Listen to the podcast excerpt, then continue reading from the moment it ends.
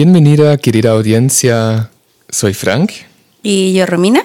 Y pues bienvenida, bienvenidos en este, en este podcast de Misión TDH. Y hoy vamos a contestar a una pregunta que llega muy, muy, muy, muy frecuente. Em, la gente nos está eh, eh, preguntando por las redes sociales, en correos electrónicos, por todos lados. La pregunta es, ¿cómo puedo saber si mi hijo, mi hija, mi alumno, alumno, mi nieto, sobrino tiene TDAH, TDA o TDAH? que en principio es lo mismo. Claro. Y bueno, pregunté, eh, contestemos primero a esto, ¿cómo puedo saber? Y ahí puedes, eh, después puedes eh, explicar si hay una diferencia y cuál, cuál es, ¿no? Perfecto. Bueno, empezando, este, este trastorno es muy, muy fácil o muy frecuentemente las características del trastorno del déficit de atención con hiperactividad se confunden, ¿ya? Se confunden porque son características propias de la niñez. Entonces hay una em, como tendencia, diría yo, de los adultos, ya sean padres o profesores, a querer que todos los niños son TDAH. Ah, no, se mueve TDAH. respiro es TDAH. Entonces, ahí tenemos que tener un poquito de cuidado. No me obedece, no me obedece. TDAH. no es que yo no tenga límites y disciplina positiva, sino que el niño es trastorno por déficit de atención con hiperactividad. Entonces, ah, ahí tenemos que tener mucho cuidado, queridos, eh, querida audiencia, debido a que, como he indicado, como los síntomas, la sintomatología diagnóstica, que es la hiperactividad, la impulsividad y la inatención, son partes de la niñez, hay muchas personas que tienden a confundirlos. Pero como yo les digo, eh, ¿Qué pueden hacer ustedes para no confundirse, para comenzar a entender de que, wow, sí, puedo estar en presencia de un verdadero diagnóstico, a donde tengo que observar y luego, por supuesto, ir al especialista pertinente, porque nadie puede diagnosticar que no sea el especialista pertinente. Neurólogo, neurólogo infantil, psiquiatra infanto-juvenil o un médico tratante, con permiso para diagnosticar trastorno por déficit de atención. Eso es otro tema que vamos a tratar en otro podcast. En otro podcast, pero eso es muy importante. Bueno, además... Además eso depende del lugar en donde vivan. Así es, porque es súper confuso, sí, para, para, cada país, es súper confuso, sí. Pero, pero bueno, ahí cada uno tiene que, que saber cuál es el, el, médico competente en tu país, ¿no? Pero, ¿qué es lo que tú puedes observar o qué es lo que tú debes observar para determinar que puedes estar frente a un trastorno por déficit de atención? En primer lugar, esta sintomatología diagnóstica tiene que presentarse antes de los 12 años. Si el niño comienza a los 12 con un mes, no, a los 13 años, por ejemplo, a los 14, a los 15 o con la adolescencia, y tú dices, oh, puede tener trastorno por déficit de atención, pero nunca te lo presentó, cuec, no está frente a uno. ¿Qué más? Esta sintomatología diagnóstica tiene que estar presente en más de un escenario, es decir, en el ámbito escolar, social y familiar, ¿ya? Junto a la vez. ¿Qué pasa cuando el niño se porta súper mal en la casa, pero se porta bien en el cole y se porta excelente en las reuniones sociales? Descártalo. ¿Qué pasa si este, al revés? Se porta mal en las reuniones sociales, pero súper bien en el cole y en la casa. Descártalo. El TDAH no es excluyente no le interesa el escenario. Igual que el coronavirus. Que Igual que el coronavirus, claro. Frente a este momento, no sé si la gente ahora está escuchando esto en el año 2030. Claro, pero... Eh, el, coronavirus eh, hace, hace lo mismo, no, no excluye a nadie, a, ningún país y así ni es país, el Ni geografía, ni estatus social, nada. O sea, todos somos iguales para el coronavirus, una pandemia que estamos viviendo tremenda, en donde nos podemos contagiar de la misma manera. Hay un, hay un sector más de riesgo que otro, pero el TDAH actúa de la misma manera, o sea, actúa en todos los escenarios. Por lo tanto, se tiene que dar al menos en dos ambientes de la vida diaria, ¿ya? Eh, o social o familiar, o escolar o, familiar, etcétera, etcétera.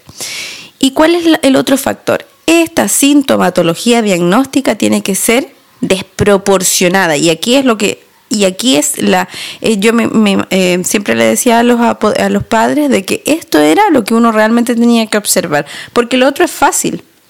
O sea, tengo que ver si se da en todos lados, tiene que ser antes de los 12 años, pero ¿qué tengo que ver yo de que esto sea desproporcionado, es decir, de que la hiperactividad no sea propia de un niño de 6 años. Mi hijo tiene 6 años, se mueve. Por primera vez va al colegio, no entiende muchas normas, pero la profesora le comienza a poner límites y el niño rápidamente se adapta porque a pesar de que no sabía, no había estado en contacto con, un, con una situación así, el cerebro se adapta súper rápido, es flexible cognitivamente hablando. Pero ¿qué pasa con un niño con TDAH? Estos síntomas son desproporcionados, o sea, lo dejan solo, lo, lo, lo, coartan socialmente. La impulsividad y la hiperactividad son tantos que ponen en peligro su vida, la vida de los otros. Eh, socialmente es un niño inadaptado, que a pesar de vivir en una familia o de desenvolverse en una familia que, que tiene normas, tiene reglas, tiene límite, el cole también, él pasa de todo eso. Los síntomas tienen que ser desadaptativos y desproporcionales tanto al periodo de desarrollo, es decir, a la edad del niño, como a eh, el entorno que, que, lo recoge, que lo acoge, ¿ya? Por ejemplo, un adolescente, no sé, un niño de de, de, cuatro años que llora porque le decimos de que no le vamos a dar la piruleta, la paleta, el chupete, como se diga en cada país, ¿no? Y llora. ¿Este DH? Probablemente no.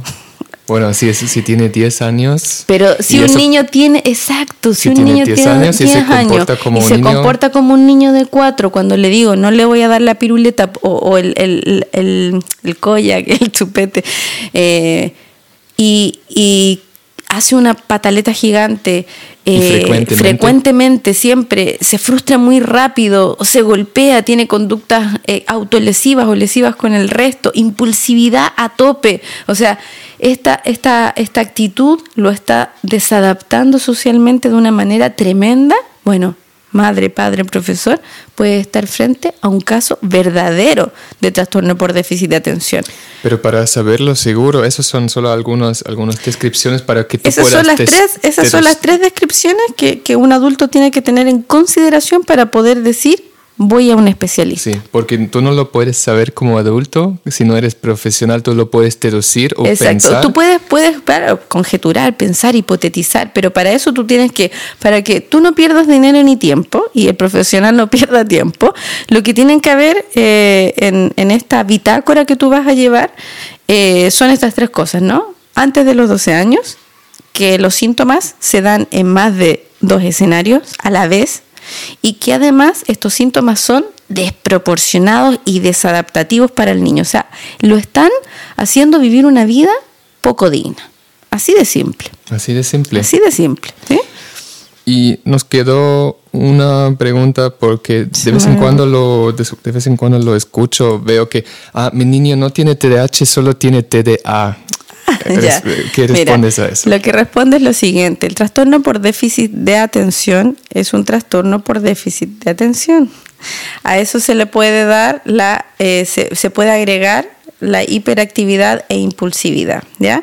Pero de base todos tienen el problema de inatención. Ahora, hay otros autores que dicen de que es, la, es otro tipo de base, pero ahora lo que rige el DSM-5, que es el Manual de Criterio Diagnóstico, que en este momento está eh, actualizado incluso y que, y que pone el trastorno por déficit de atención dentro de la categoría de trastorno, dice de que un trastorno, un TDA, puede tener predominio inatento, es decir, el niño no se mueve, no es impulsivo, pero está, vive en la luna. ¿sí? O puede tener predominio impulsivo, que el niño eh, vive en la luna no tanto, pero es mucho más fuerte el síntoma de la impulsividad y de la hiperactividad. Incluso hay niños eh, con trastorno por déficit de atención que tú le preguntas algo y está moviéndose y se está, y, se está reptando por el suelo y está, parece culebra o serpiente y tú le preguntas y él te da la respuesta correcta. Ahí está frente a un TDAH con, eh, con predominio hiperactivo impulsivo, pero que la inatención está controlada. ¿Sí? Es menor.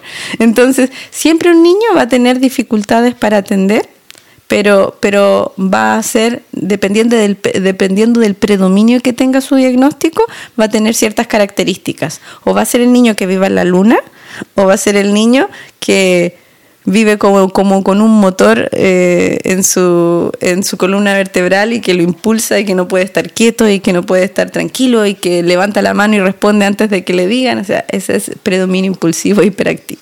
¿Sí?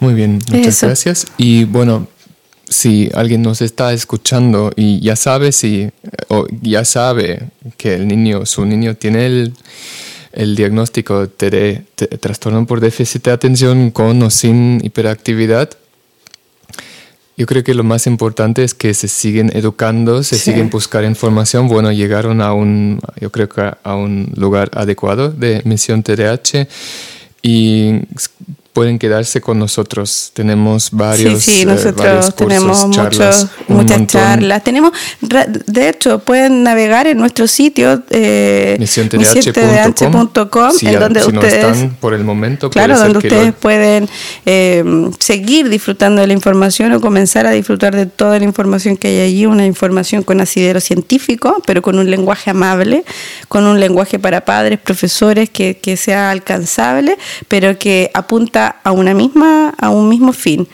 la psicoeducación que va a permitir eh, la intervención adecuada, adultos competentes y niños más felices, porque en realidad el TDAH es solamente una condición. Perfecto, con eso nos despedimos de ustedes y hasta pronto. Hasta, hasta pronto. La próxima.